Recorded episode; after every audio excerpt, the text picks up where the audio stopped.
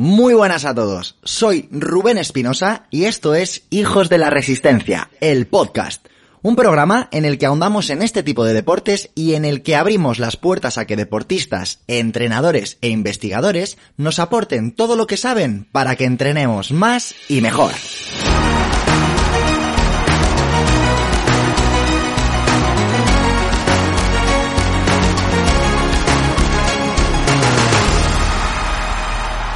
Muy buenas, mi querido deportista, ¿cómo estás?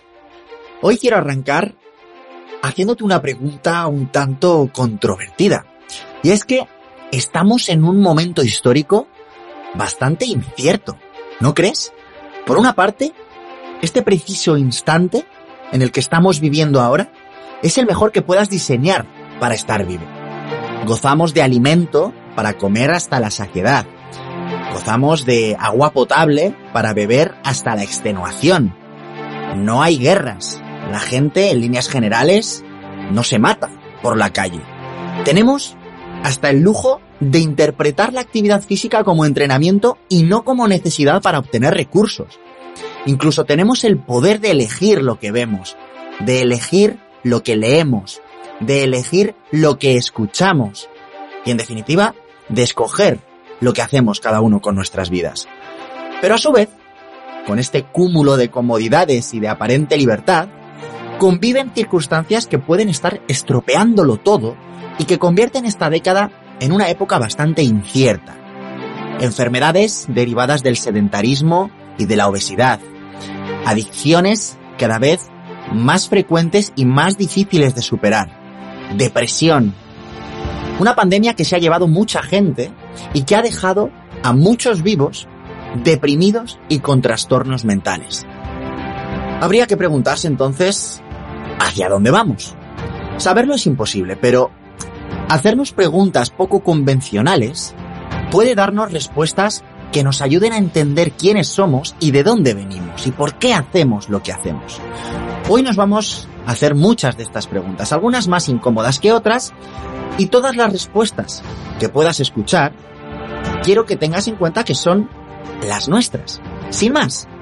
Me gustaría, de hecho, que primero, por supuesto, disfrutaras de esta entrevista y que a partir de ahí reflexiones con cada una de las preguntas y que seas tú mismo, tú misma, quien formule su propia respuesta. ¿Te apetece? Fantástico, pues vamos a ello. Para compartir un episodio como este, he decidido llamar a una persona a la que admiro muchísimo por su amplitud de conocimiento y por todo lo que ha aportado al mundo de la salud y de la divulgación. Lleva años transmitiendo sobre salud, nutrición y vida saludable a través del movimiento Vida Potencial.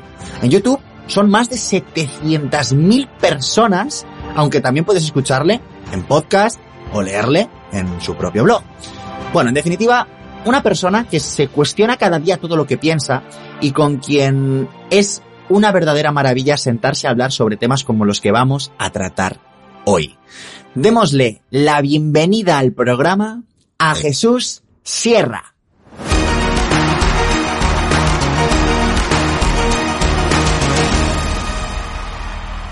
Este verano leí uno de los libros que, a mí personalmente más me ha cambiado el paradigma sobre el conocimiento y sobre el que hice el primer episodio con el que abrimos esta tercera temporada. Ti oyente que nos estás escuchando, tienes que saber de qué libro te estoy hablando. Del libro de Amplitud de David Epstein. Tras leer este libro cogí un boli, un papel, e intenté apuntar el nombre de 10 personas que yo consideraba que tenían un conocimiento muy amplio, no un conocimiento muy vertical. Y la primera persona que se me vino a la cabeza, y esto es cierto, fuiste tú, Jesús. Joder, macho. ¿Qué cosas me dices? Muchas gracias por aceptar la invitación y más sabiendo después de lo que me has contado que le dices que no a todo el mundo. A ver, no es que le diga que no a todo el mundo, digo que no a la mayoría de las oportunidades que vienen en mi dirección, ¿no?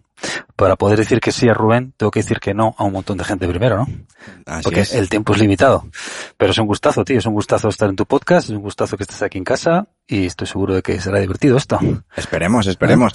Contigo, eh, la verdad es que más que una entrevista, eh, espero que sea una, una charla porque creo que mm, puedes aportarnos un punto de vista diferente a lo que podemos encontrar en el día a día sobre, sobre temas eh, muy diversos, ¿no? Entonces, te he planteado una, una tertulia bastante anárquica eh, que quiero empezar eh, con el punto de unión, al menos por mi parte, eh, cómo conocí yo a Jesús eh, fue a, a través de, de, un amigo que tenemos en común, que es Pedro Vivar. Un día, eh, pues, cotillándole, vi que estaba con un tipo que estaba cuadrado y dije, hostia, yo, yo, yo, yo quiero estar así. Cuadrado pero pequeño, ¿no? cuadrado pero pequeño.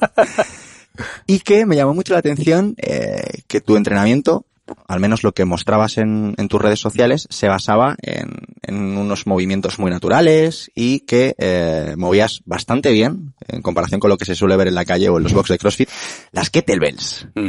Y ahí dije, hostia, eh, a mí me flipan las kettlebells. Entonces, te, lo primero que te quería preguntar es de dónde nace esa, ese interés por, por las pesas rusas. Mm. Pues mira, las, el tema de las pesas rusas, en mi caso, nacen porque yo soy un obsesivo del, soy un obsesivo de la optimización del tiempo y soy un obsesivo de, de buscar siempre la dosis mínima efectiva en todo lo que hago. Eh, yo quiero entrenar lo menos posible. La gente piensa que es que me, que me vuelve loco entrenar y que paso horas entrenando. No, no me paso horas entrenando. Quiero entrenar el mínimo tiempo posible y conseguir los mayores resultados en la dirección que yo busco, ¿no? Eh, pues con la herramienta que me ofrezca esa posibilidad en el menor tiempo posible, como digo. Entonces, cuando empecé un poco a, hace muchos años ya, ¿no? Que empecé a, a cuando empezaron un poco las kettlebell en España, ¿no? Pues hace, no sé, 10 años o así que se empezaron a ver, ¿no? Más o menos. Yo ya las había visto, pero nunca había entrenado con ellas, entonces me puse a investigar, a juguetear y vi la luz. Dije, si esto es una herramienta, esto es una herramienta que, que, que digamos está en perfecta línea con lo que yo quiero, con lo que yo busco. Es decir, un entrenamiento que en muy poco tiempo me da todas las variables que yo busco cuando entreno. Es una, es un objeto pequeño, es un objeto bonito, que es muy importante. Es muy importante. Parece que no, pero lo es. Es un objeto bonito, da gusto verlo ahí en la esquina del gimnasio. Y, y bromas aparte, me, las utilizo por eso, porque me da muchísimo con muy poco. Me da muchísimo con muy poco.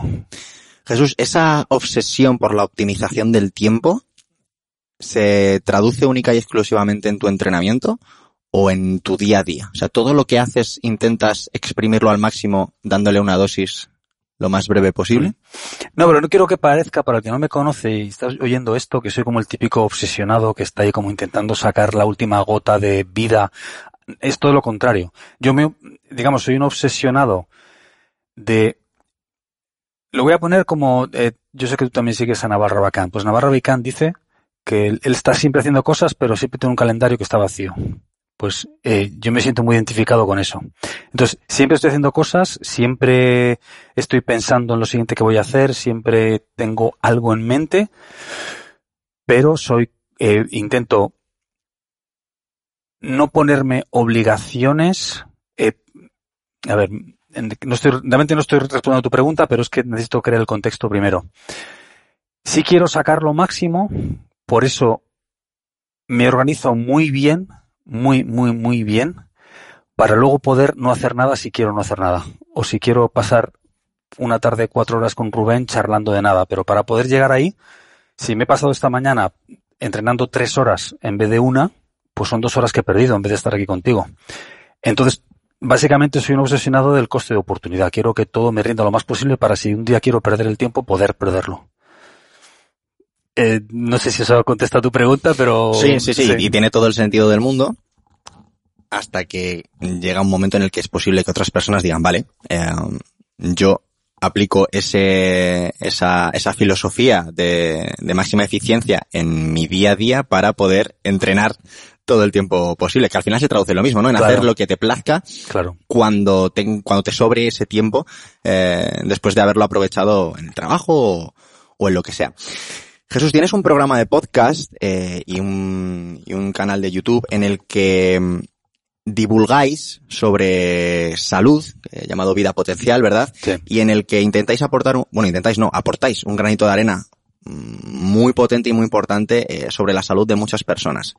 Introduzco esto así porque eh, me gustaría ver tu perspectiva o cómo proyectas eh, el futuro de la salud de la gente, no solo en nuestro país, sino a nivel mundial, teniendo en cuenta que las estadísticas eh, no paran de, de marcar datos que no nos gustan. Eh, porcentajes de obesidad infantil cada vez mayores. eh, se estima que en 2050 llegarán incluso al 100%. eh, tasas de suicidios en nuestro país elevadísimas, 10 personas al día. la gente cada vez está pues, más infeliz y más insana y más pegada al sofá. A pesar de la labor que hacéis desde, desde vuestro canal, ¿eres optimista cuando piensas en hacia dónde vamos en este sentido? Muchísimo. Muchísimo. Eh, igual te sorprende que diga esto, pero a diferencia de otra mucha gente en nuestro sector, y cuando digo nuestro sector es el tuyo también, todos los que comunicamos sobre salud, entrenamiento, todo lo que es, pues un poco optimizar la vida, a diferencia de la mayoría de la gente de mi entorno, yo soy muy optimista. Yo creo que todo eso que dices es cierto y es estremecedor ver cómo está la sociedad. O sea, yo voy por la calle y se me ponen los pelos de punta. El 90% de la gente con la que me cruzo, eh, yo les veo, ellos no se dan cuenta, pero yo les veo que están inflamados, que tienen sobrepeso, que les veo que están como idos. O sea, hay una, hay una, hay un porcentaje de la población eh, que no está en su nivel, no voy a decir óptimo, digo, en un nivel mínimo de bienestar que efectivamente o sea, se me ponen los pelos de punta. Ahora, eh, lo que yo creo es que esto es una mala gripe que como especie estamos pasando, pero yo creo sin duda que en el medio plazo vamos a mucho mejor. Que esto es algo, va a ser algo temporal, que yo creo que en el futuro, en un futuro a medio, largo plazo, perdón, en un futuro a largo plazo, veremos lo que estamos viviendo hoy en día de obesidad, diabetes, enfermedad metabólica, eh, depresión, en fin, es espeluznante, como digo. Lo veremos como ahora vemos la revolución industrial cuando se, esas fotos que salen niños trabajando con ocho años sacando carbón de una mina. Entonces, ahora resulta como eh, inconcebible que eso, que eso haya podido existir, pero lo vemos desde un punto de vista histórico como algo que tuvo que ser así, y no lo estoy defendiendo, ¿eh? pero que tuvo que ser así para que nos sirviera a llegar al siguiente punto de desarrollo, de evolución y de bienestar. Entonces, como yo lo veo, es que ahora estamos muy mal y puede ser que en el corto plazo todavía vayamos a peor, pero creo que es algo temporal. Dudo mucho que en el año 2050, 100, estemos peor que ahora.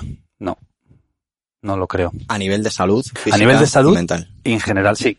Sí, sí. Yo creo que a nivel de salud vamos a estar muchísimo mejor, aunque ahora no lo parezca.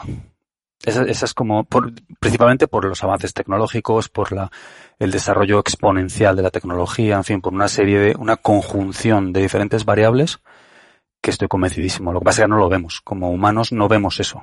¿Y no crees que precisamente esa, ese desarrollo tecnológico eh, es lo que hoy en día eh, tú puedes nacer, crecer, reproducirte y morir Mm. sin apenas desplazarte durante, en tres metros cuadrados? Cierto.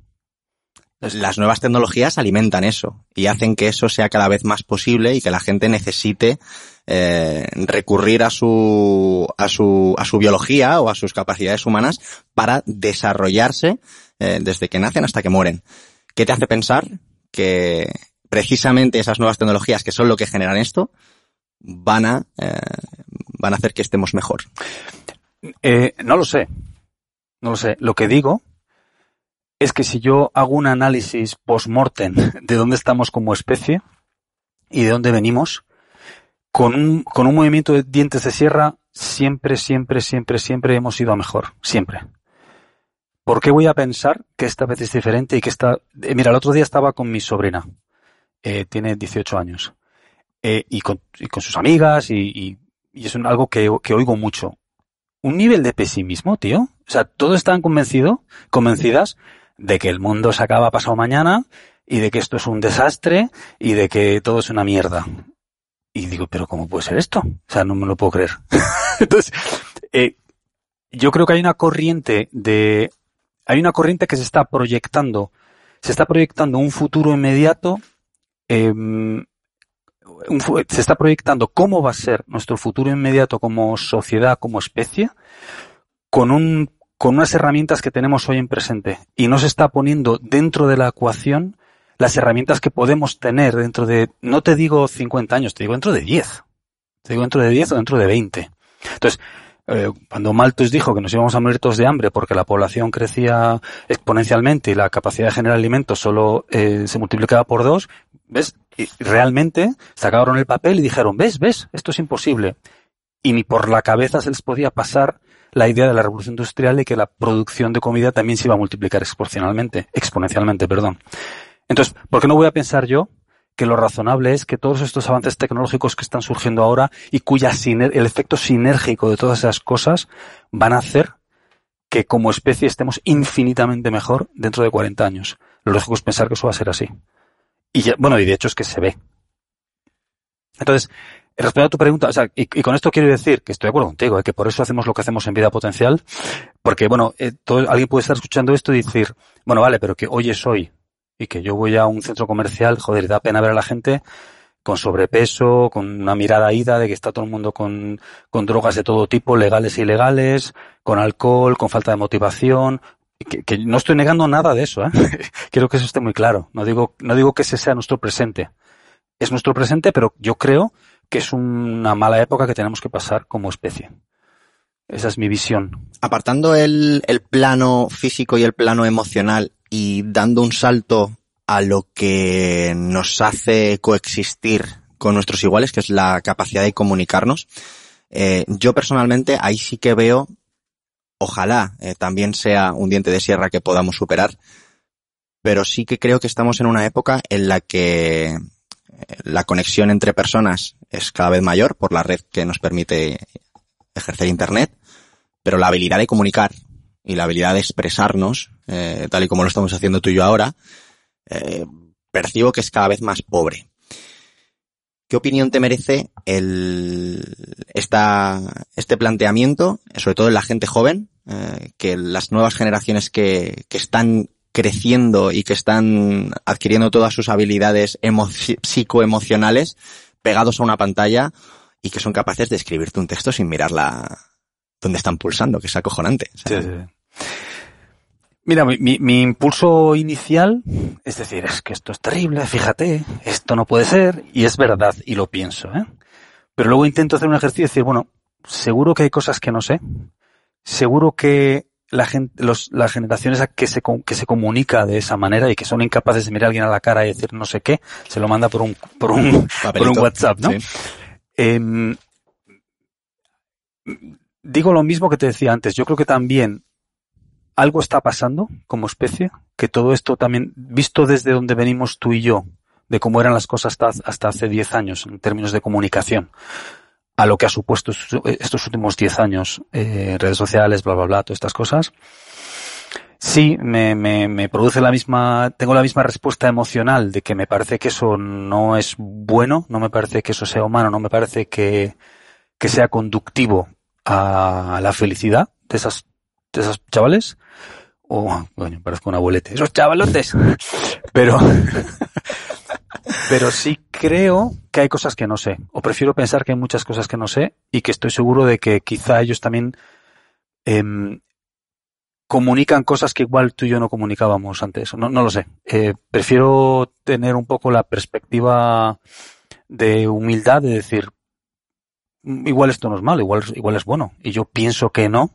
Pienso que es terrible que no sean capaces de entrarle a una tía en un bar que solo lo pueden hacer vía WhatsApp. A mí me parece que eso es, fíjate, bueno, vale, igual el que no sabe hacerlo por WhatsApp soy yo. Porque es mejor hacerlo físicamente que por WhatsApp. ¿Quién decide que entrar una tía físicamente en un bar es mejor, entre comillas, que ser un maestro del, del messaging, ¿no? Pues bueno, evidentemente yo sí que tengo mi respuesta emocional y sí creo que lo nuestro es mejor, pero sí hago el ejercicio intelectual de no, de no de no entrar demasiado a eso y pensar que puede ser que ahí haya algo que yo no sé. Pues es, una, es, un punto, es un punto de vista muy interesante, sobre todo si te planteas eh, ser la oveja negra en la, en la juventud que estamos poniendo sobre la mesa, que a lo mejor luego no es la real. La juventud que estamos poniendo sobre la mesa es eh, gente con una incapacidad importante a la hora de comunicar face to face, ¿no? Pero claro, yo me planteo a esa persona eh, que marca la diferencia, que sí que se atreve a entrarle a una tía en un bar, y a lo mejor es un problema porque la tía no se sabe defender ante eso. Bueno, ahí entramos en un terreno que ya... Claro, como al final, eh, para, para poder formar parte de una sociedad o de un grupo tienes que ser igual al resto, ¿no? Entonces, Sí, sí. Es, es complicado, es complicado. Sí, no, ahí es- esa es una conversación que nos daría para tres horas. Esa, claro. Pero, pero bueno, pero respondiendo a tu pregunta, mm, bueno, son tiempos de cambios brutales, muy rápidos. No me gustaría, bueno, yo qué sé, igual sí. Iba a decir que no me gustaría tener ahora 20 años o 15, ¿no? Pero igual sí, no sé. Bah, está bien. No te lo plantearías si los tuvieras. Está, exacto. Si, te- si los tuvieras, te plantearías, ¿cuántos, años tienes? Yo ahora 49. Te plantearías si tuvieras 15, decir, "Pff, me gustaría tener 49. No, ni para Dios. bueno, Ni de coña. yo te veo de puta madre. Sí, pero vamos, pero que... Mira, yo lo que creo es que nacer más tarde siempre es mejor. Siempre, por definición. Yo prefiero... Yo nací en el 72. Si hubiese nacido en el sete- en el 73, mejor. O si hubiese nacido hoy, mejor. O sea, cual- cualquier... Esto enlaza con lo que te decía al principio. Este es el mejor momento de la historia para estar vivos, sin duda alguna. Entonces, si pudiese haber nacido 10 años más tarde, mejor. Cuanto Mira. más tarde, mejor. Hablando de esto que acabas de comentar, además esto fue la semana pasada, estuve cenando en, eh, co- comiendo, perdón, en Leña, un, nuevo restaurante nuevo que ha abierto Dani García en, en Madrid. Comimos como dioses. O sea, una preparación, una, eh, un entorno, una comida, eh, venían a hacerte el tartar, el stick tartar en, en tu cara, podías elegir el cuchillo con el que te ibas a comer el, el solomillo de después. Y una reflexión que tuvimos fue pensar que hasta hace 200 años, o hasta, ¿qué cojones? Hasta hace 50 años, esa comida solamente se la podían permitir reyes, empera- emperadores, y hoy cualquier persona con un poder adquisitivo medio, no necesitas, se puede permitir lujos que hace años eran impensables para el 99,9% de la población. La conclusión que saco de todo esto es que el, el lujo como tal puede llegar a ser una trampa en el sentido de que si tú mañana te compras un iPhone, es muy difícil que al día siguiente des el salto a un smartphone. Si te compras un Mercedes, que des un salto a un SEAT, que no me riña los de SEAT, pero es, eh, ¿cómo, ¿cómo ves tú el, la rápida adaptación que tenemos hacia el lujo y, y, y la volatilidad que puede tener eso en nuestras vidas. Puede estar hoy y mañana no estar, pero lo que sí que tengo claro es que hoy en día la gente, me incluyo, esto es algo que nos afecta a todos, eh, nos acostumbramos muy rápido a lo bueno, lo normalizamos, lo dejamos de valorar y eso es un ciclo que se va repitiendo, se va repitiendo, se va repitiendo. ¿Dónde está el equilibrio, si crees que lo hay, para poder llegar realmente a valorar lo que uno tiene? Esa adaptación hedonística, ¿no? Continua. Exacto. Sí. Oye, ¿te, te puedo pedir que bajes el volumen del, del auricular? Si me lo pides tú, no te voy a decir yo que Está no. un poco alto para mí, que soy un poco Estando- sensible al estando tu sonido. Ahora nos van a escuchar más bajitos, que lo bajen también luego, en casa. luego tendrás que adaptarlo en postproducción, ¿no? No te preocupes. Vale, ahí mejor. Es que me, está, me molesta Listo. un poco. Dale, dale. Listo. Adaptación hedonística. Eh, yo sobre eso reflexiono mucho. Por eso me gusta que cuando me has dicho antes que querías tocar este tema, eh, yo reflexiono muchísimo sobre eso.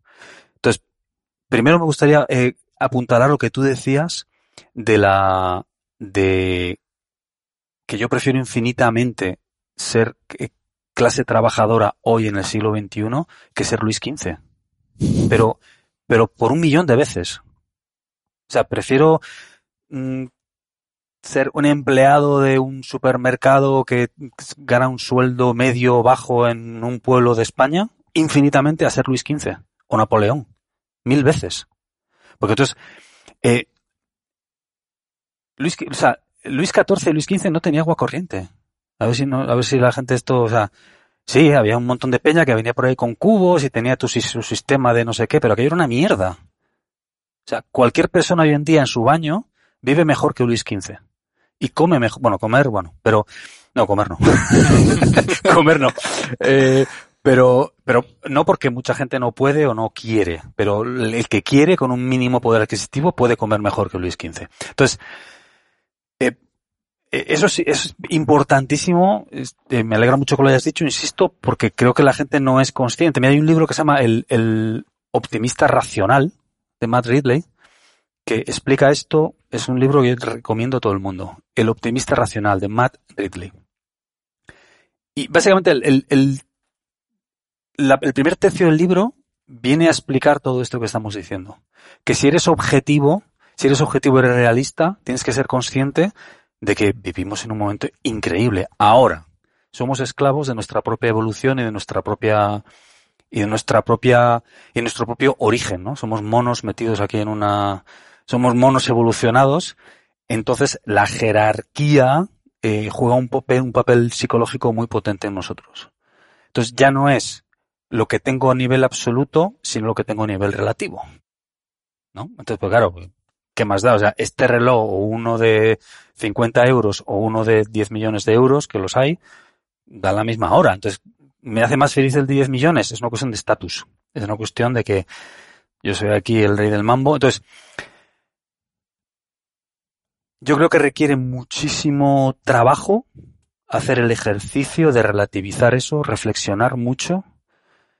Y, y yo creo que el reflexionar mucho, la gratitud, la gratitud, reflexionar mucho sobre la realidad y hacer cosas que sean difíciles en tu día a día, esa combinación de es- tres vectores hace, a mi modo de ver, ¿eh? son las que yo utilizo, eh, hace que consigas escaparte de esta adaptación hedonística continua.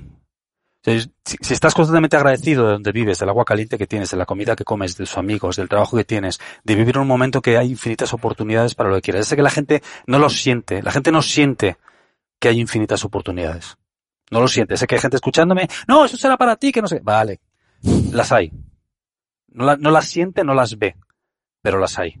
Entonces, esa triada de total objetividad con la realidad, gratitud y sobre esa base hacer cosas difíciles en tu vida que cuestan, eso es una cura constante contra la adaptación hedonística. A mi modo de ver, eh, humilde y personal, como dice el personaje. Estoy convencido de que es cierto que habrá gente escuchando dirá, pues eso no es así, no hay oportunidades para todos, ¿no? Eh, te propongo a ver si somos capaces de... ah, cuéntanos una oportunidad que hayas visto recientemente en los últimos días, que no haya llegado a nada, que haya sido algo en tu, en tu cabeza, para que la gente pueda llegar a ver cuán de eh, impresionante o, o- cuán de sencillo podría llegar a ser tener simplemente una apertura de miras a la hora de ver problemas y ver soluciones.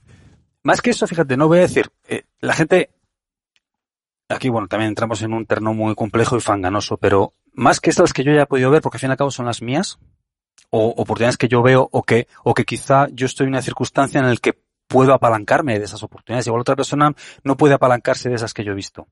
Pero esto que estamos haciendo, eh, un podcast, eh, poder comunicar lo que tú sabes, lo que haces al mundo, hacerte valer por ti mismo, no depender de terceras. Yo sé que esto, o sea, yo sé que no es fácil y sé que muchísima gente dice, "Ah, eh, no es tan complicado, es- perdón, no es tan fácil, es mucho más complicado, pero lo he visto al mismo tiempo que escucho a tanta gente criticar y decir que no es tan fácil, he visto decenas de casos de gente que cuando se ha puesto a hacerlo, lo ha conseguido, lo ha hecho. Y no estamos hablando ni de montar grandes empresas, ni de todo este rollo de Instagram, ni tengo tres empresas que facturan.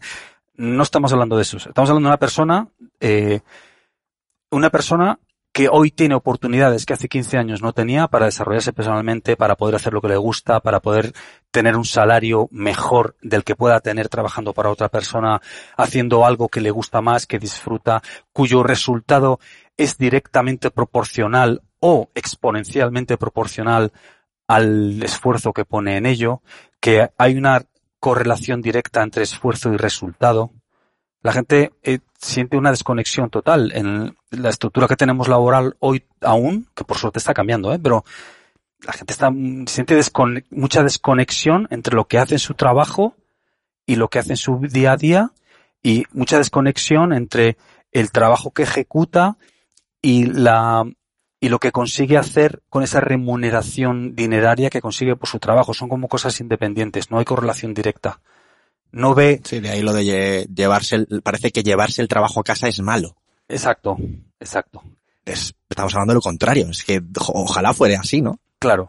Y tú, tú ves, tú eres un freelancer, tú eres un autónomo. Entonces, joder, eh, igual estás aquí, llevas toda la semana viajando para hacer entrevistas, estás currando como un tigre, pero, joder, cuando acaba este mes, cuando acaba el mes que viene, cuando consigues tus objetivos y por el camino, que esto es fundamental también, y por el camino, yo veo la correlación, veo, hostia, es que hago esto y las cosas salen y me va un poquito mejor y hago no sé qué. Entonces, esa conexión directa entre lo que haces y tu vida y los resultados es muy enriquecedora. Entonces, eso tiene que cambiar también. Que no sé cuál era tu pregunta, me he liado, pero... Me ha encantado la reflexión. eh, y vamos, estoy totalmente de acuerdo en que Ah, sí, las oportunidades. Me preguntabas qué Eso es. oportunidades había visto. Entonces, da igual, es que no quiero decir ninguna, porque la gente va a utilizar cualquier cosa que diga para buscar la razón por la cual eso no aplica a, él, no Sí. le aplica a él o a ella. Da igual. Cada bueno, uno. lo has dicho, esto, esto que estamos Esto haciendo. es un ejemplo, que igual Sí, otro sí, no es esto. Bueno, lo he dicho, sí, pero... Esto lo hace el que quiere. Lo O sea, hace el igual que que lo he hecho yo, igual que lo puede hacer cualquiera Pero- hablando sobre lo que sea. O sea, al final, eh, lo que te interesa a ti le interesa a muchas otras personas. No somos Eso tan es. únicos como pensamos. Exacto. ¿no? O sea, Exacto. Y lo que, y lo que digo es eso, que hoy en día, tú hace 15 años, ni yo, yo lo que estoy haciendo en vida potencial, lo que tú haces, no, no lo hubiésemos podido hacer hace 15 años. Era imposible. Podríamos haber hecho otras cosas, pero esto no. Entonces las oportunidades que hay para poder hacerlo, joder, son infinitas. Desde luego que sí, desde luego que sí.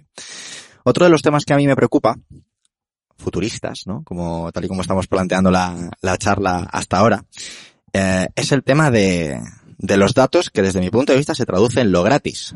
Todo lo que utilizamos, la mayoría de las cosas, son aparentemente gratis. Y ya sabemos que no hay nada gratis. Cuando algo es gratis, realmente el producto está siendo tú, o al menos eh, los datos que le estás ofreciendo a Instagram, a Facebook, a Amazon. Una de las cosas que me preocupa, Jesús, es eh, si tú y yo ahora tenemos una charla con un móvil apagado y hablamos de, y me cuentas, por ejemplo, que se te ha estropeado el frigorífico, es muy probable que mañana a mí Amazon me muestre anuncios de frigoríficos. Esto lo sabe la gente ya. Pero claro, si reflexionamos un poco, hay un paso más y es que incluso Amazon o incluso Facebook o incluso cualquier eh, algoritmo que se base en inteligencia artificial podría llegar a tener más información sobre ti mismo de la que tienes tú. A mí ahora mismo me preguntas qué coche te gusta y estoy convencido de que un algoritmo me puede dar exactamente el coche idóneo para mí en base a, mil historias, que, información que tenga, ¿no? Entonces, claro, reflexionando sobre esto, yo me planteo, ¿es posible que llegue un momento en el que dejemos incluso de tomar decisiones y que haya un algoritmo que de forma inconsciente nos esté robando esa, esa posibilidad de elegir? Dos cosas. Una, eso va a llegar pronto. Dos, estoy deseando que llegue. Y tres, en realidad, eso ya existe en nuestro cerebro.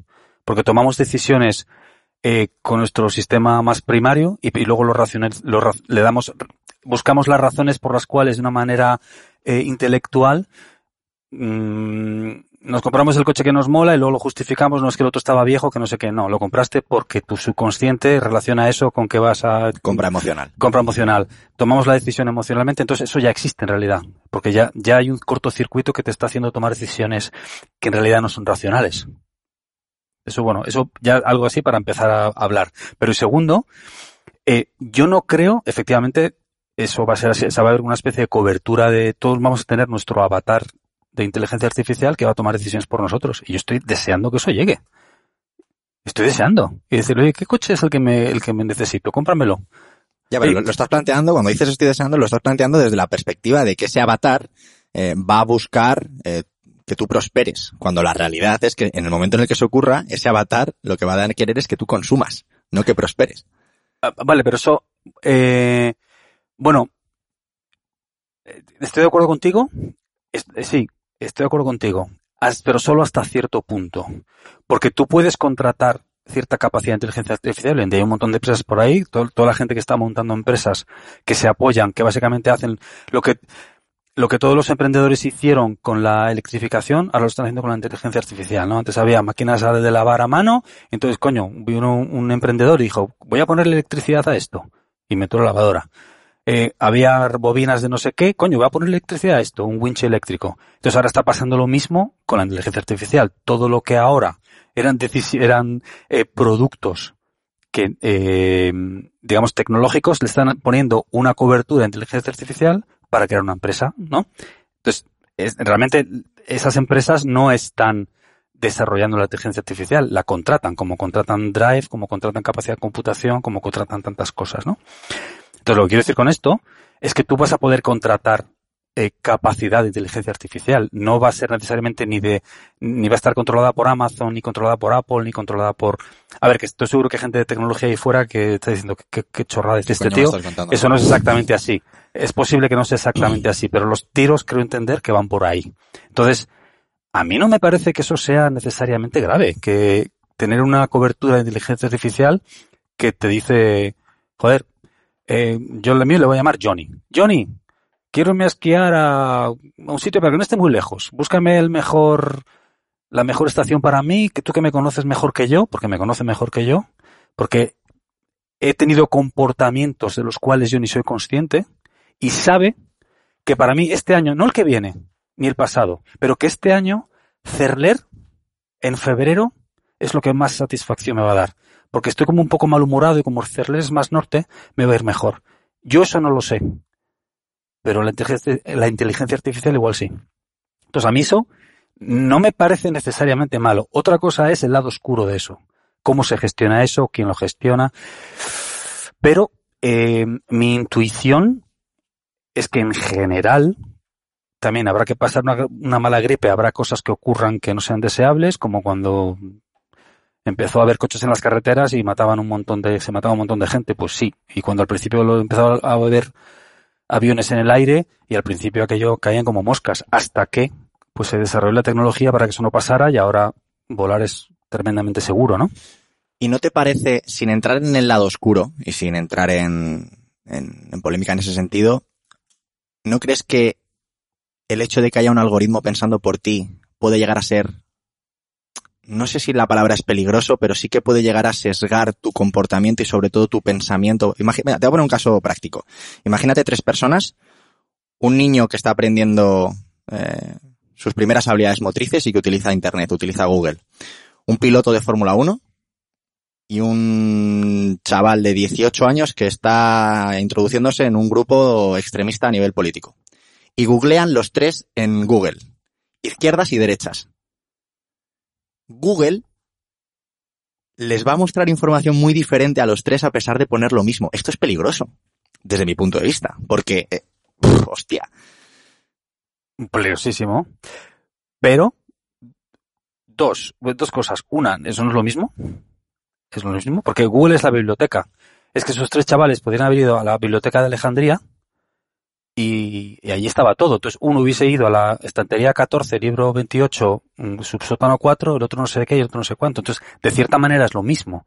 Otra cosa, lo que pasa que en ese escenario que he descrito es una realidad aleatoria, cada uno ha tomado su decisión y lo que tú estás diciendo es que Google les está metiendo en un, en un túnel. Les está mostrando lo que quieren ver. Correcto. A eso es a lo que yo voy. Si tú y yo ponemos, no, eh, sí, sí, en función a lo que hayamos buscado y a nuestras búsquedas y a la hemeroteca que tenga Google sobre nosotros, si ponemos lo mismo, nos va a ofrecer cosas distintas. Es mucho más fácil polarizar a la gente, eh, adoctrinarla y... Vamos, eso, eso no podría estar más de acuerdo. O sea, el daño que está haciendo, a, el daño que está haciendo en cuanto a la polarización Google, Facebook, pero que todos lo usamos. Por, por eso a mí no me, tampoco me gusta mucho eh, manifestarme en este sentido porque nosotros comunicamos, utilizamos esas plataformas para hacer pasar nuestro mensaje. Entonces, eh, es complicado, es complicado para mí decir que efectivamente todas esas plataformas polarizan porque la polarización vende, porque su modelo de negocio, o sea, esas empresas son empresas de publicidad, no son, o sea, son empresas de publicidad, punto.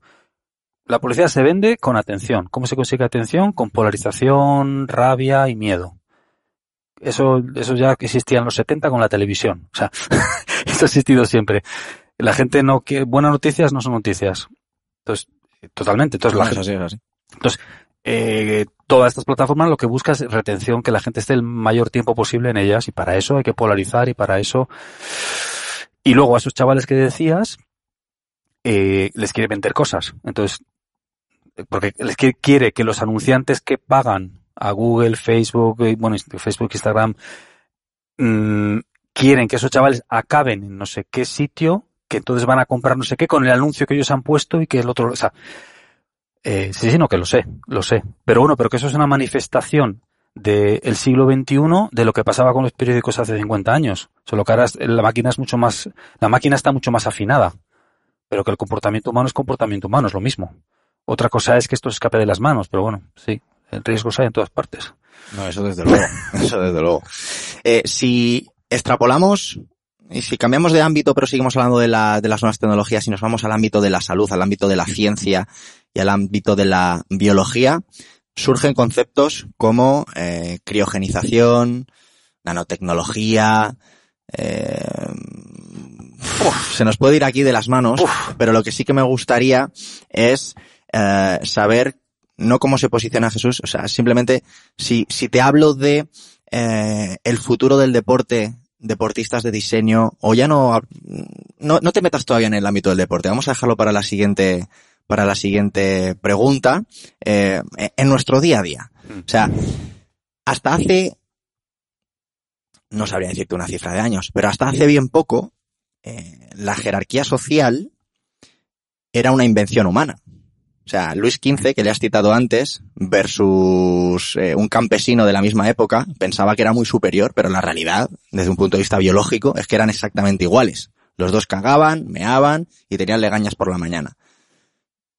Pero gracias a estos términos que te acabo de comentar y gracias a la evolución que está habiendo en, en tecnología genética y demás, podría, podría no, puede darse perfectamente, de lo que pasa que de momento hay un comité ético y moral que no lo permite, pero podría darse el caso perfectamente en el que los ricos o los que más dinero tienen sí que pudieran optar a crear o a tener una mejor versión de sus hijos, elegir el color de los ojos, elegir el grado de alopecia, elegir el porcentaje de fibras rápidas, de fibras lentas.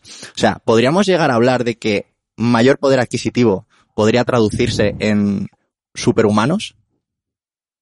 Yo creo que eso ya, bueno, ya está pasando. Eso ya está pasando hoy. Y dos, eso pasó siempre. Eso no es nuevo. Porque cuando, cuando el, la guapa del pueblo se casaba con el guapo del pueblo, ya hacían eso. cuando la guapa del pueblo con muy buena genética, con una, con, que era una mina genética, en cuanto a salud, eh, eh, fuerza, capacidad de trabajo, eh, em, exposición mínima o, o una menor predisposición genética a ciertas enfermedades, se casaba con el equivalente masculino de su pueblo, eso es elección también. Porque sí, pero no se compra. No es lo mismo que me pongas el ejemplo de los hijos de Brad Pitt y Angelina Jolie, que son superhumanos, bueno, no porque son adoptados, a, a, a, que tú puedas comprar eso y acceder a eso eh, económicamente hablando. Hay una diferencia abismal. No, no, que, no, no, justifico, pero lo que digo, pero vamos, vamos a suponer, vamos a, primero a decir, vamos a suponer que no se compra, que es, que es disponible para todo el mundo, que cuesta un céntimo hacer eso. Entonces, desde el punto de vista moral, eso, eso ha sucedido siempre. Y, minimizar, o sea, por el camino se va a intentar controlar, se va a intentar minimizar, pero es ponerle puertas al campo porque eso va a pasar y ya está pasando. O sea, y si no, pues la gente se irá a China, Mongolia, donde lo están haciendo ahora, a Uzbekistán y todos esos sitios, ¿vale?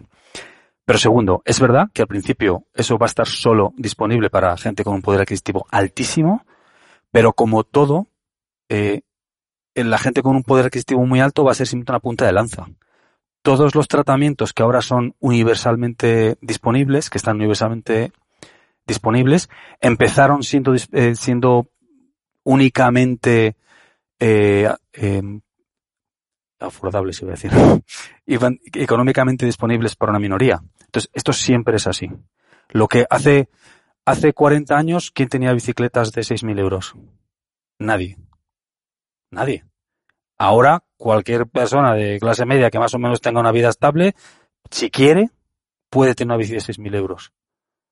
Entonces, hay, una, hay un efecto cuña, hay un efecto punta de lanza. Eso va a suceder si al principio ahora, y ya está sucediendo, son multimillonarios, luego será gente solo millonaria, luego gente adinerada, luego clase media alta y luego todo el mundo. Entonces, es eh, ciclo de la vida, historia, comportamiento humano que se repite una y otra vez. Nos resistiremos, como se resistieron a tantas cosas y durante la historia, siempre nos, hemos resistido a cualquier cambio, porque al ser humano no le gustan los cambios, pero acabará pasando y, y, los primeros serán efectivamente y al principio pues habrá muchas injusticias, claro, igual que el tema de la, de la longevidad y todas estas cosas, ¿no? No me digas todas estas cosas, ponlo. Bueno, pues por ejemplo, la, la, la capacidad, eh, es evidente que en los próximos 20 años, en cuanto a la capacidad para alcanzar la velocidad de escape, o sea, en el sentido de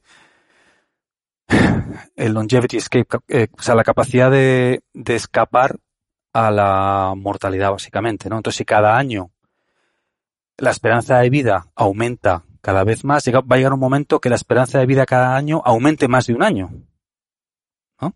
Entonces vamos a entrar en, ese, en esa situación en la cual cada año que pasa la esperanza de vida aumenta, entonces en pura teoría podríamos no morir nunca. Entonces, pero ¿quién es el último que no entra a la fiesta? ¿Quién es el tío dentro de 15 años que tiene 84 y justo se muere? Pero el que es millonario tiene 84 justo puede pagar ese tratamiento que le hace, que le hace vivir tres años más justo para comprar tiempo y que el avance tecnológico ponga encima de la mesa las herramientas suficientes para que todo el mundo pueda alargar la vida otros 20 o 30 o 50 o 100 años más. Entonces, claro, entonces al que le toque estar en esa situación, en ese momento de la historia con capacidad económica para poder pagar esos tratamientos, pues mucha suerte por ellos. Pues estos millonarios de Dubái, no sé dónde, lo podrán hacer y tú y yo no. Pero igual que tú y yo, ¿sabes? Que, yo qué sé, que yo estoy delgado y tú eres calvo, pues sí. Y yo calvo otro poco también. Entonces, pero bueno, pero que así es la vida, ¿sabes? Que, que tenemos las cartas que nos han tocado, Qué grande. tenemos las cartas que nos han tocado y cada uno las juega con lo que tiene. Entonces, yo juego con lo que tengo. A mí me encantaría tener capacidad económica para hacer un montón de cosas que no puedo. ¿Sabes? Hay un sitio en, por ejemplo, hay un, hay un sitio en La Joya, en California, que se llama The Health Nucleus, que vas ahí 24 horas, te hacen el genoma completo, te hacen un montón de... Me encantaría hacer eso, pero cuesta un dineral y no voy. No puedo. Pero lo que sí puedo hacer yo es hacer mi análisis de sangre cada tres meses. Eso sí me lo puedo pagar, pues eso sí lo hago. Pero no despotrico por el que sí puede ir a ese sitio. El que pueda que vaya. Si tú, si pudieras hacerte un análisis en el que te dijeran con un porcentaje de error mínimo todas las enfermedades o todas las mm, cosas negativas a nivel de salud que te podrían suceder o la predisposición genética que tienes, ¿lo harías? A ver si eso puede hacer, eso vale 100 euros, ¿eh? Y lo y No, no, no lo hecho. 100 euros, 100 euros Sí, sí, el genoma completo Pero te- humano, completo. completo. No, creo que vale mil, pero vamos, pero... Bueno. Que Sí. 100 va a valer si me Que se quedo con puede hacer, se porque puede, se puede hacer ya. se dice que en muy poquito tiempo va a valer 100 euros. Eh, creo que ahora vale el genoma completo mil y pico, me parece, algo así. Eh, no lo he hecho todavía. Creo que lo voy a hacer. eh, pero no lo he hecho y yo no lo recomiendo a todo el mundo porque eso puede ser muy tramposo. Porque tener la predisposición genética no quiere decir que lo vayas a tener. Una cosa es la genética otra cosa es la epigenética. Yo puedo tener el gen que me predispone a tener el cáncer de no sé qué. Pero el gen está ahí dormido. Ese gen yo lo despierto, entre comillas, utilizo esos términos que no son correctos, pero bueno, para que la gente sepa de lo que estoy hablando, el gen está ahí. Si tú no lo activas, es como una semilla que no riegas si no le pones tierra. Entonces, si yo puedo tener el gen que me predispone a tener el cáncer de, yo qué sé, pulmón, pero hago lo que tengo que hacer, no fumo, no duermo, no bebo alcohol fuerte, no hago no sé qué, no hago, no hago todos esos hábitos que son susceptibles de activar ese gen, no, me da igual tenerlo o no. ¿Y no crees que podría llegar a ser peligroso para cierta población el simple Sí. hecho de saberlo? Sí. O sea, eso ya te condiciona y, y, bueno, total, si lo voy a tener, Exacto. Sí, el hecho de, o sea, la creencia aquí tiene un poder brutal. sí, por eso yo, so- yo creo que eso hay, hay que tener mucho cuidado. Yo no lo he hecho ahora, no lo he hecho hasta ahora porque todavía no me ha cuadrado, no, no lo he hecho, pero lo voy a hacer. Porque yo creo que yo tengo la personalidad para gestionar eso bien, no me, no me afectaría. Pero mucha gente sí. Yo sí creo en tener, yo sí creo en los datos. A mí no me afecta. Eh, lo gestiono. O sea, co- cojo lo que me, lo que necesito para tomar decisiones, en lo que puedo actuar, actúo, en lo que no, no. Y no ocupa lugar en mi psique saber que tengo el gen para el no. Pero si hay algo que pueda hacer, lo voy a hacer. Y si hay, y si no hay nada que pueda hacer, pues igual que si me pilla un coche, o sea, o ahora cae el Sputnik, ¿sabes? O sea que, No, desde luego. Antes has mencionado, Jesús, em, la- las posibilidades que hay de que la mortalidad se extienda hasta el infinito. O sea, el, perdón, la, no mortalidad se extienda hasta el infinito.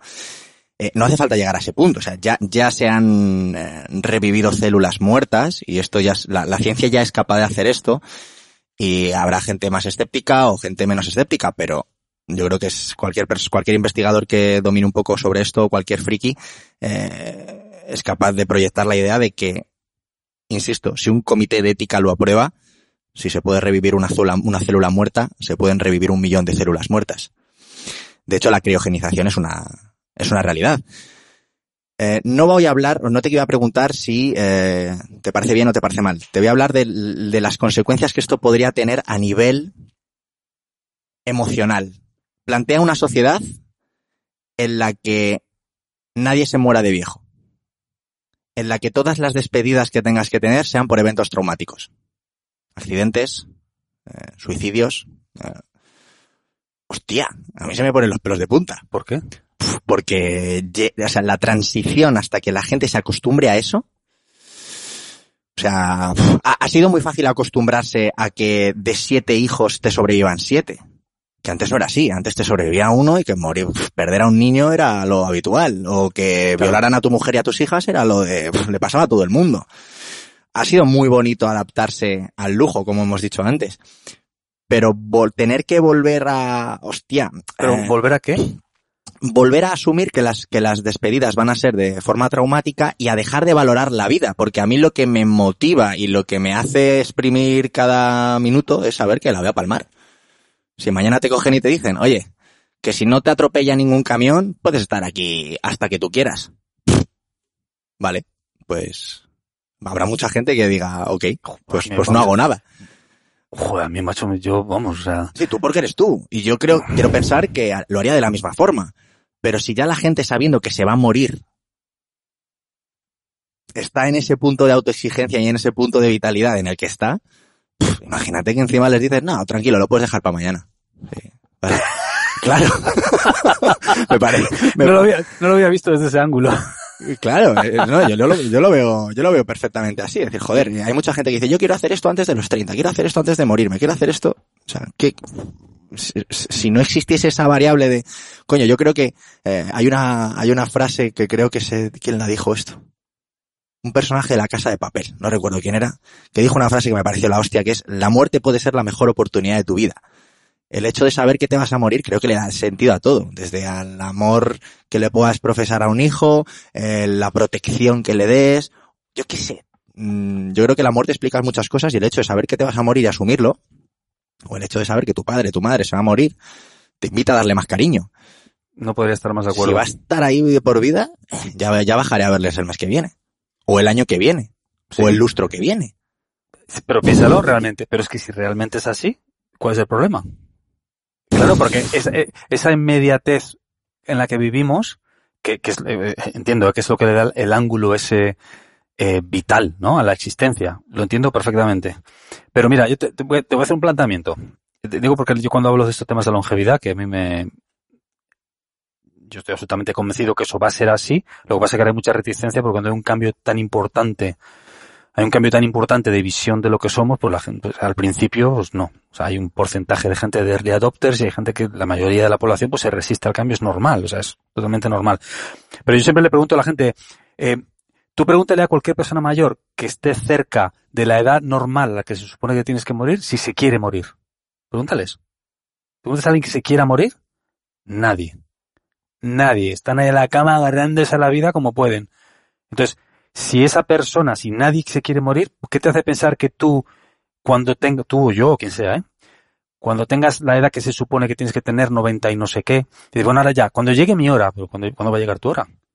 ¿Cuándo va y luego la siguiente pregunta que les hago es, vale, perfecto, ¿tú crees que te quieres, te quieres morir o te vas a morir a los 95? ¿Vale? ¿Y cómo quieres estar cuando tengas 94? No, quiero estar más o menos bien, sin dolor, y, y bueno, pues más o menos ser funcional y caminar y tal. Y bueno, ¿y quieres tener amigos? Hombre, pues sí, claro, para jugar al dominó y tal. Pues tienes amigos, estás funcional, te encuentras bien, ¿por qué te quieres morir? Ah, pues sí, te acabo de dar 10 años de vida. Ese juego se puede jugar hasta el infinito. Pero hay que tener un propósito. La pregunta es, Correcto. Hace falta tres cosas para vivir muchos años. Un propósito, dinero y amigos. Estabilidad financiera, un objetivo y amigos. No has mencionado la salud, me has sorprendido. A veces sea, por supuesto. Si no, no puedes vivir. Si no, no puedes vivir. me has hackeado, me has hackeado. Joder, Eso, un- eso está tan metido en mi cerebro que ya ni lo digo. Ahora sí que vamos a extrapolar esto al ámbito deportivo. ¿Vale? Para que la gente diga, bueno, vale, tiene sentido este programa aquí, porque si no la gente está diciendo, ¿qué cojones me están contando estos dos? Sería interesante que les demos un poco de lo que quieren. Vale. Eh, a, a nivel deportivo, eh, esta, estos avances eh, tecnológicos, biológicos, vamos a llamarlo, em, podría llegar a plantearse, yo sí que personalmente esto sí que no lo veo como un problema, estoy deseando que, que llegue ese momento, en el que, mm, por ejemplo, eh, un campeón del mundo de kayak, ¿vale? Eh, predisponga genéticamente a sus, a sus hijos para tener un deltoides anterior con unas fibras rápidas, una proporción mayor de fibras rápidas que le va a permitir mejor eh, hacer el recobro de la palada. Me lo acabo de inventar, ¿vale? Pero esto se puede hacer ya. ¿Podríamos llegar a tener un panorama en el que la biología sea un tipo de dopaje o los deportistas lleguen a ser deportistas de diseño? Seguro. Yo, no es que podríamos. Es que estoy convencidísimo de que eso va a suceder así. Sí, de cierta manera eso ya está pasando con el dopaje, ¿no? En realidad es un poco eso. Es, es darle una vuelta a tu, es, es otro pasito más. Es de tú y yo comemos pollo, comemos carne ahí en el fuego y luego corremos a ver quién corre más deprisa y la siguiente tú te das cuenta y de coño, si duermo un poco más, voy a ganar a este cabrón. Entonces duermes más y me ganas y digo, "Ja, me doy cuenta que si en vez de comer dos horas antes, como tres horas antes, eso ya es hackear, eso ya es doping entre comillas. Siguiente paso, el doping, la suplementación, bueno, primero suplementación, luego doping, luego no sé qué, ahora esto. Eso va a pasar, vamos, no- sin dudas. Pero entonces ahí, eh, Y eh, enlazando esto con lo que hemos comentado anteriormente, en la que serán los la gente con un poder adquisitivo mayor la que tendrá acceso a esto antes, eh, va a haber ahí un periodo de tiempo en el que el deporte, que eh, se supone que uno de, la, de los valores que del deporte es eh, la igualdad de oportunidades, ¿no? Eh, eso se va a romper. Al menos en ese periodo de transición en el que hasta que todo el mundo tenga acceso a esto, habrá un- un- una época de deportistas de diseño que sean a priori superiores al resto. pero, pero si eso de igualdad de oportunidades no es verdad. Eso es una falacia como una. Es una falacia. Eso lo pone en la carta olímpica. Pero como igualdad de oportunidades. Pero Eh, si yo, en si el yo- sentido de que cualquier persona nazca donde nazca, eh, de la clase social que sea, eh, se puede presentar a eh, una competición. Eso sea la igualdad de oportunidades, no que sea que seamos iguales. Claro. Entonces, mm, el coco de Usain Bolt, Hussein Bolt, ¿no? Hussein Bolt. El coco de Hussein Bolt, el físico de Hussein Bolt, las circunstancias de Hussein Bolt son únicas. Entonces, no hay, no hay igualdad de oportunidades. Entonces, ¿por qué Hussein Bolt, si tiene ese físico y ese coco eh, de manera genética, natural, ¿por qué eso es moral y que alguien mm, haga lo que tiene que hacer y pase la tarjeta de crédito para, que su hijo tenga un físico todavía mejor del de Hussein Bolt y gane al equivalente natural de Hussein Bolt, ¿por qué eso no es moral? ¿Por qué eso es peor que el hecho de que Hussein Bolt haya nacido de manera natural con esas cualidades? No digo que yo crea en ello, pero que sobre el papel no me parece descabellado. Entonces, y a mí, a mí lo que pasa es que el tema de la com- del deporte de competición, pues no, no creo demasiado en ello. Uy, cuéntame esto, cuéntame esto. Que no crees en el deporte de competición. Eh... no, lo que digo, me, me parece que se ha escapado de las manos. Me parece que se ha escapado de las manos. Parece que, eh, que la idea, pues, de los Juegos Olímpicos y de los campeonatos mundiales, que son ideas muy bonitas, cuando eso tenía sentido, ¿no? Eso al final, pues eso viene un poco de, corrígeme, tú sabes mejor esta, la historia de todas estas cosas, ¿no? Pero mi entender es que los Juegos Olímpicos y desde un punto de vista antropológico, pues la gente hacía deporte para mantenerse en forma y entrenar en periodos de paz. Entonces, bueno, y para que haya una motivación, venga, pues a ver quién gana. Pues Johnny es el que más corre y Pepito es el que mejor pega. Vale. Pero de ahí ya, pues ese método se implanta a, los- a la gente joven para que se forme antes, ¿no? Pues bien, vale. Y luego la siguiente es que ya hacemos un campeonato regional para no sé qué. Entonces, ¿en qué momento paras con esto? ¿Qué sentido tiene? O sea, a, a mí, por mi filosofía vital, yo no conecto, conecto con el deporte base. Conecto con, con cuando veo familias en la playa un día de verano y están ahí pues jugando al voleibol, haciendo no sé qué, compitiendo entre ellos, ¿sabes? Que el hermano pequeño con el mayor, no sé qué, cabrón que te gano. A mí eso me parece deporte. Eh, no, perdón. Lo otro también es deporte, pero a mí eso me parece, esa es la visión del deporte que a mí me produce satisfacción ver. Pero, y, no es una cuestión de dinero, que yo no tengo ningún problema con ni con que los tenistas ganen no sé qué, ni los futbolistas, power to you, my friend. O sea, que si la sociedad eh, si una marca te quiere pagar no sé qué porque luego van a vender no sé cuánto, no sé qué, y todo el sistema que está montado así, no tengo ningún problema eh, moral en ese sentido. Pero simplemente no le veo el sentido, no me, no me, no me despierta las emociones que veo que despiertan en tanta gente. Los Juegos Olímpicos, no sé qué, es que ni me entero ni me da igual. Por lo que acabas de exponer, lo que, lo que yo he entendido es que en el momento en el que pasa de ser un hobby o algo que te que haces por amor al arte en el momento en el que pasa de eso a una, a, que sea tu profesión, ahí es cuando lo dejas de entender.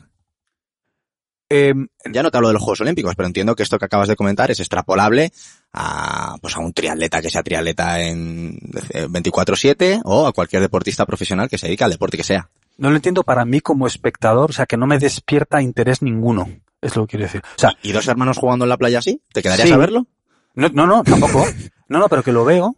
No, no, lo que quiero decir con eso es que lo veo y me parece, eh, me llena de satisfacción. Coño, esto es bueno, esto es sano, esto es bueno para su formación. Tienen 12 años, están aprendiendo, pero, eh, pero no tengo ningún interés en ver el detalle de dos tíos que compiten en un coche en nanosegundos con equipos de ingeniería, no sé qué.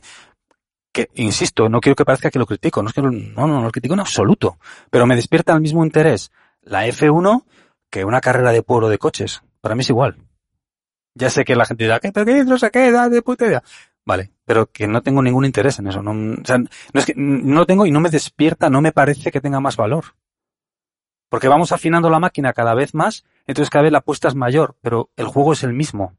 Es el mismo que el presupuesto de no sé qué carrera de coches o de carrera de bicicletas o de lo que sea, que el presupuesto sea un millón, diez millones, treinta millones, ochenta millones, o haya, o, haya eh, manipulación genética, es lo mismo, porque vamos subiendo la apuesta, pero el juego es el mismo. Hay un montón de gente aquí que compite, entonces cada vez el nivel es mayor. Pero que el juego es el mismo. Entonces.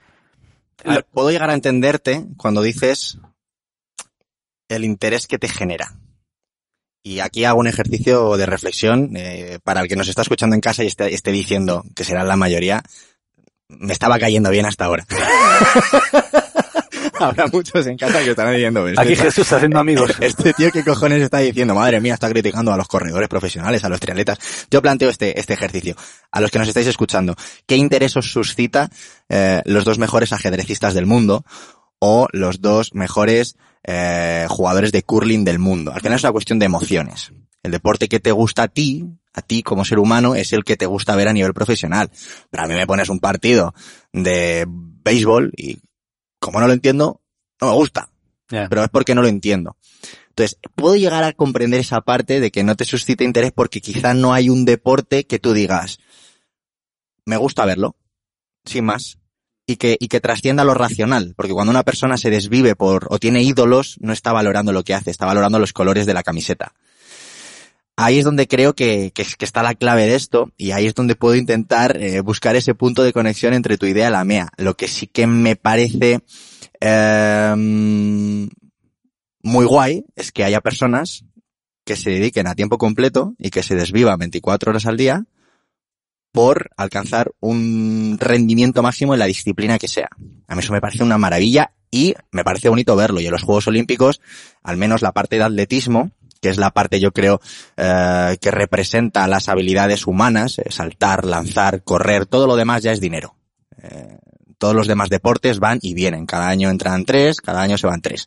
Pero el atletismo como tal, a mí me parece una, una apología al ser humano eso, el, el ver a los ocho velocistas más o más rápidos de la historia, o bueno, no, no, sé, yo sí que disfruto con eso. Y, y, me gustaría verte eh, compitiendo con gente, ahora que lo pienso. ¿Te, imaginas? Eh, pero sí, pero si eso sí, claro, pero es que tú y yo estamos mañana con otros cuatro amigos en la playa, venga, vamos a hacer no sé qué, a ver quién corre, vale, pero ya está, pero que yo no voy a dedicar mi vida a eso. ¿Sabes? Y... ¿Pero entiendes que haya gente que lo haga? entiendo que la gente hace lo que quiera. Sí, sí, no, por supuesto. Entiendo que hay gente que hace de todo, ¿eh? Que lo entiendo perfectamente. Pero quiero decir una cosa de lo que has dicho antes. Es que tampoco me interesa en absoluto ver una competición de un deporte que me gusta. Joder, macho, ahí así que no, eso es. Pero me, me la trae el pairo. Totalmente. Totalmente. Eh, pero bueno, pero que eso a tu audiencia le da igual esto, pero quiero decir que, pero, pero sí tengo una opinión, me, me parece que, que se se idolatra demasiado, ha habido una deriva en los últimos 40 años excesiva, que se idolatra demasiado al deportista de élite. Eh, entonces, había una deriva, antes no era así, sí, pues había gente que era mejor, vale, pues, bueno, bien, pero el, eh, se ha salido de la gráfica. Deportes muy concretos. Porque el 90%, Joder. el 90 de los deportistas no los conoce, de los mejores deportistas de España no los conoce nadie. Correcto, vale, sí, estoy de acu- de, de acuerdo, es verdad, sí, sí, eso es cierto, es cierto. es- es eso cierto, sí ¿no? que es un negocio, absolutamente. Cierto. Pero que yo no critico, eso quiero que esté muy claro, ¿eh? Yo no, no critico ni la parte del negocio, todo eso, ya ves, o sea, que genial, que si eso genera, si a la gente le interesa, genera ingresos, genera, hace que la rueda se gire, perfecto, no, no tengo nada que, o sea, no lo critico en es- desde ese, desde ese ángulo, pero simplemente es que me parece desproporcionado la atención que recibe eso y que, no sé, no, no, no lo veo. Vale. Has dicho que el deporte, yo te iba a sacar el tema del dopaje, ¿vale? Pero, eh, si has dicho eso sobre el deporte de competición, entiendo que el dopaje directamente te la pela. Pero, pero, pero, pero estoy yo pensando y te voy a contar una anécdota que además sucedió aquí cerquita. Esto creo que fue hace tres años.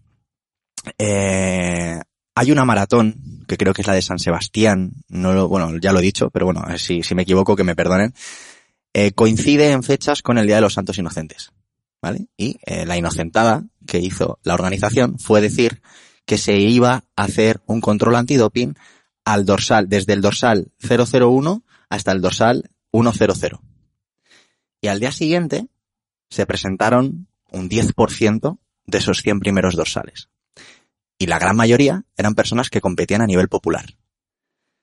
Entonces, como te la pela el deporte de competición, la pregunta es, ¿tiene sentido que la gente se dope cuando compite eh, para retar a su colega o a su vecino? Y esto está pasando en España. Por supuestísimo. ¿Qué tiene sentido? Eh, sí, sí, no, Por- digo, por ah. supuestísimo que está pasando, Vale, pero- vale. disculpa, perdona, por supuestísimo que está pasando, no me, no me extraña en absoluto, pero si los chavales se meten ciclos en el gimnasio para ir a Ibiza, ¿cómo no se va a dopar un tío para ganar el, el triatlón de no sé dónde? Hombre, si vas a Ibiza y vas a lo que vas, pues oye, puede tener sentido. ¿Sabes? Eh, no me extraña en absoluto, tiene sentido, pero ¿qué es doparse? ¿Qué es doparse? Claro, ¿qué, es doparse? ¿Qué o sea, la cafeína, o sea, ¿te estás dopando si tomas tres cafés? O si, ¿qué es doparse? Hay una descripción deportiva que yo no me la creo y me la paso por ahí, pero en teoría eh, tiene que cumplir una sustancia dopante, tiene que cumplir tres requisitos. Y esos tres requisitos, eh, el entrenamiento extremo los, los cumple, que son eh, vulnerar el espíritu deportivo, es decir, te hace mejor al otro, perjudica tu salud y se salta alguna de las normas del reglamento. Entonces, un plato de macarrones antes de competir eh, te va a hacer mejor al otro. eh, si te metes 10 platos de macarrones, macarrones, va contra tu salud. O sea, quiero decir, cualquier cosa podría llegar a ser dopaje si alguien lo decide. Y ahí eso ya es política. Entonces, entonces ahí entramos, vale. Entonces vamos a dejar que la persona decida hasta qué punto quiere tirar de la cuerda de su salud. Entonces tú quieres meter cinco, no sé cuántos ciclos de no sé qué para poder recuperarte más rápido, poder entrenar más y ganar a tu vecino. Eh, alguien puede decir, hombre, no, eso no, porque eso erosiona mi salud. Bueno, entonces yo puedo decir, oye, mira, es que comer 10.000 calorías durante tres meses para entrenar cinco horas al día y hacer no sé qué cuántas cosas, también erosiona mi salud. ¿Por qué comer 10.000 calorías o 6.000 al día durante tres meses, no sé qué, entrenar 30 horas a la semana es sano y no es dopaje, pero meterme un ciclo de no sé qué sí? ¿Quién decide eso? ¿Y qué es erosionar la salud? Entonces, eso, es una reflexión que tiene que hacer cada uno. Entonces, a mí no me, parece no me parece que meterte un ciclo de esas sustancias que son ilegales sea peor que muchísimas de las cosas que veo en gente de mi entorno que veo que entrenan en el gimnasio, en lo tuyo, en triatlón, en larga distancia, no sé qué. Entonces veo cosas que digo, pero esta gente está loca. Y, y meto en el mismo paquete los que se meten sustancias que son ilegales como que los que no. Porque entonces ya te sales de la gráfica, tío. Pero tú para qué haces esto? ¿Por qué lo haces? ¿Cuál es tu razón? Es un debate interesante y no, y no, y no tengo una posición contraria porque estoy bastante de acuerdo contigo, pero sí que es cierto que la gente desde casa yo creo que cree tener claro qué es lo natural y qué es lo químico. Aunque la realidad es que el plato de macarrones es química. La realidad es esa. Entonces, hay una línea muy delgada. Eh, al final, lo que sí que está claro es que eh, cuando tú participas en un juego, aunque sea el juego de escondite cuando tienes seis años, hay unas normas. Las normas es que hasta que no cuentas un minuto no puedes levantarte la venda de los ojos. Si te saltas esa norma, estás siendo un tramposo. Eso sí que es irrefutable. Entonces, yo no estoy en contra del dopaje, y esto creo que es la primera vez que lo digo. Yo no estoy en contra del dopaje, estoy en contra de que la gente se salte las normas. Si tú decides jugar a un juego, sigue las normas. Y si no, no juegues. Juega otro. ¿Vale? Yo no estoy a favor de eso. Pero el dopaje, ahí estoy contigo en que, en que corresponde a cada uno saber los límites de, de lo que hace o no hace. ¿Y qué precio está dispuesto a pagar para conseguir qué objetivos? Todo, todo es coste de oportunidad. Todo lo que hacemos en la vida, o sea, estás poniendo de algo, quitando de otro. Es Lo que, así empezaba la conversación. Es, es lo mismo. Es lo mismo. Entonces, que tú quieres eh, que te hace una ilusión terrible o te da la satisfacción X correr la maratón de Nueva York, perfecto. Pero ese tiempo lo estás quitando a algún sitio para entrenar, eso tiene un coste biológico para ti, lo vas a compensar de alguna manera, porque si, si eso te va a erosionar de cierta, va a erosionar de cierta manera tu biología, tienes que contra, hacer un- el efecto contrario para mantenerte en unos niveles saludables. ¿Vas a poder hacerlo? Sí, no. Si es que no, ¿estás dispuesto a pagar ese precio biológico por la que, la satisfacción X que te va a dar acabar la maratón de Nueva York? Sí, no. Pero eso es un análisis que cada uno tiene que hacer y por qué lo hacen. O sea, que todos tomamos decisiones y que yo tomo decisiones y que yo hago cosas que también pago precios. Pero cada uno tiene que hacer su análisis y decir qué es lo que quiere hacer, ¿no? Pero que, pero que sí es cierto que desde, desde mi visión de la salud y de- desde mi visión de la vida, joder, veo muchas cosas que me, me, me llama mucho la atención. Digo, joder, macho, la gente eh, está dispuesta a pagar precios muy altos, que a mí me llama mucho la atención, ¿no? Sobre todo, eh, creo que es peligroso cuando es el ego el que te hace tomar esa decisión. Y no el, por ejemplo, en- entrenar 18 horas para eh, completar una prueba que te has puesto como objetivo de ese año, porque, yo qué sé, por el motivo que sea, yo personalmente lo veo guay. O sea, si a ti te genera satisfacción y su- supone cumplir un objetivo, fantástico.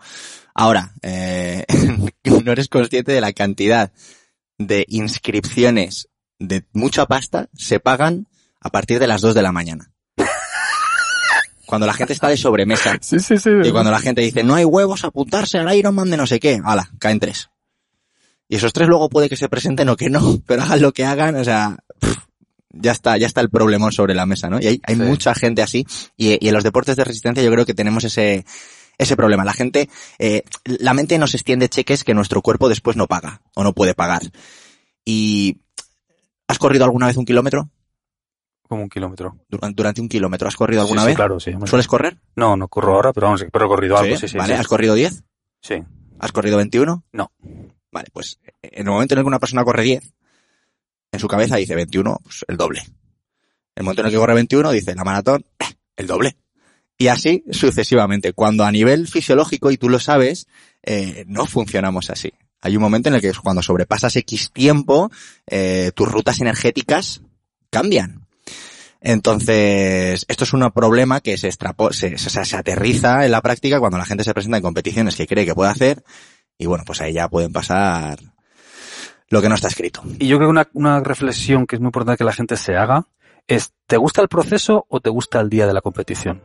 O sea, ¿te gusta salir a montar en bici, te gusta salir a correr, te gusta nadar? ¿O te gusta tener tu medalla de finisher en el salón? Porque también esa es una pregunta que te tienes que hacer. Porque si no te gusta salir a correr, no te gusta salir, o sea, no disfrutas. O sea, disfrutas con ese, esa satisfacción del, del, de hacer cosas difíciles que decía antes también, ¿no? Si te gusta el proceso y luego, pues oye, voy a ir a la prueba de no sé qué, eh, pues como Isabel del Barrio, ¿no? Bueno, amiga en común. Con Isabel del Barrio, joder, Disfruta del proceso. disfruta del proceso, es una peleona, no sé qué, y luego va al día allí a intentar hacer lo mejor posible, de una manera saludable. Pero no, todo lo que yo veo a mi alrededor, no todo el mundo es como Isabel del Barrio. No, la minoría son así. La gente se apega al resultado, no al proceso. Y, y al día. Mm. Entonces, bueno, Jesús, muchísimas gracias por, por tu tiempo. Un gustazo, tío. Menos mal que al final hemos hablado algo de esto, porque si no... Eh, sí, he dicho, oye, vamos a reconducir la conversación porque me van a tirar el programa. Menos mal que esto no tiene que pasar ninguna criba y esto, vamos, aquí, aquí mandamos nosotros. Si no, yo creo que nos lo tiran para atrás, eh. Muchísimas gracias, de verdad, por este ratito. Un gustazo. Muchísimas gracias por todo el esfuerzo de... Porque yo sé lo que es. Todo el trabajazo que hay detrás de este rato. Eh, gracias por venir, gracias por hacerlo y Gracias por estar aquí, tío. Gracias a ti por abrirme las puertas de tu casa. Cuídate.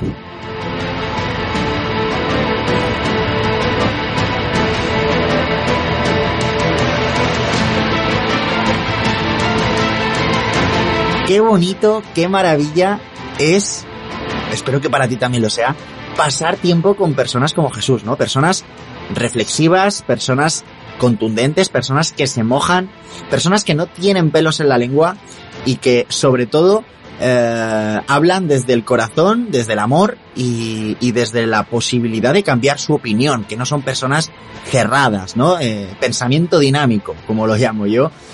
Gracias de verdad eh, por haber compartido este ratito con nosotros, espero que lo hayas disfrutado. Si te ha gustado, te invito a que nos lo dejes por los comentarios, que últimamente os veo bastante más activos y me hace muchísima ilusión.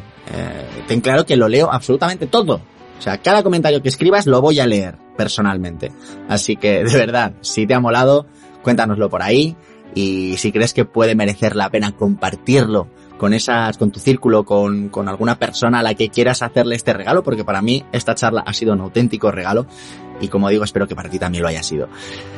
Nos vemos la próxima semana Llegan las navidades, llegan las fiestas, pórtate bien, no la líes, sé que vas a tener muchas comidas esta semana, sé que vas a tener muchas cenas. Y como decía el otro día en la newsletter, eh, pásatelo muy bien, mm, diviértete, pero no la líes, no te declares a nadie eh, a quien llevas sin ver un año. ¿Vale? Que ya nos conocemos estas cosas y luego no traen más que problemas y arrepentimientos.